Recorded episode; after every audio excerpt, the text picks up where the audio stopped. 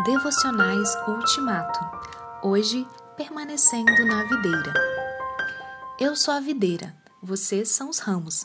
Se alguém permanecer em mim e eu nele, esse dará muito fruto, pois sem mim vocês não podem fazer coisa alguma.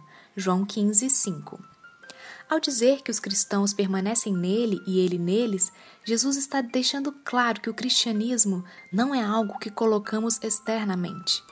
Nós não o vestimos como roupa, nós não o adotamos como um novo estilo de vida que focaliza em nossos próprios esforços, como fazem aqueles que praticam um estilo de vida santo que eles próprios inventaram.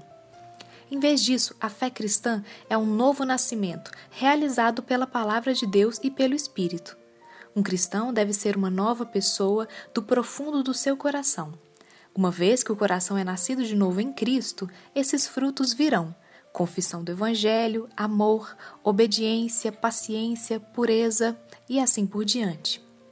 Nessa passagem, Cristo adverte seus discípulos a permanecer em Sua palavra. Manter-se na palavra gera cristãos genuínos e nascidos de novo. Esses verdadeiros cristãos produzem muitos frutos. Eles se guardam do ensino que perverte a palavra de Deus e que tenta produzir uvas a partir de cardos e espinhos. Isso nunca acontecerá, contudo, porque cada tipo produz o seu próprio tipo. Mesmo que você ensine sobre boas obras, trabalhe por elas e as colecione, a sua natureza não mudará. Você deve, primeiramente, possuir uma nova natureza. Você nada realizará lutando e tornando-se exausto.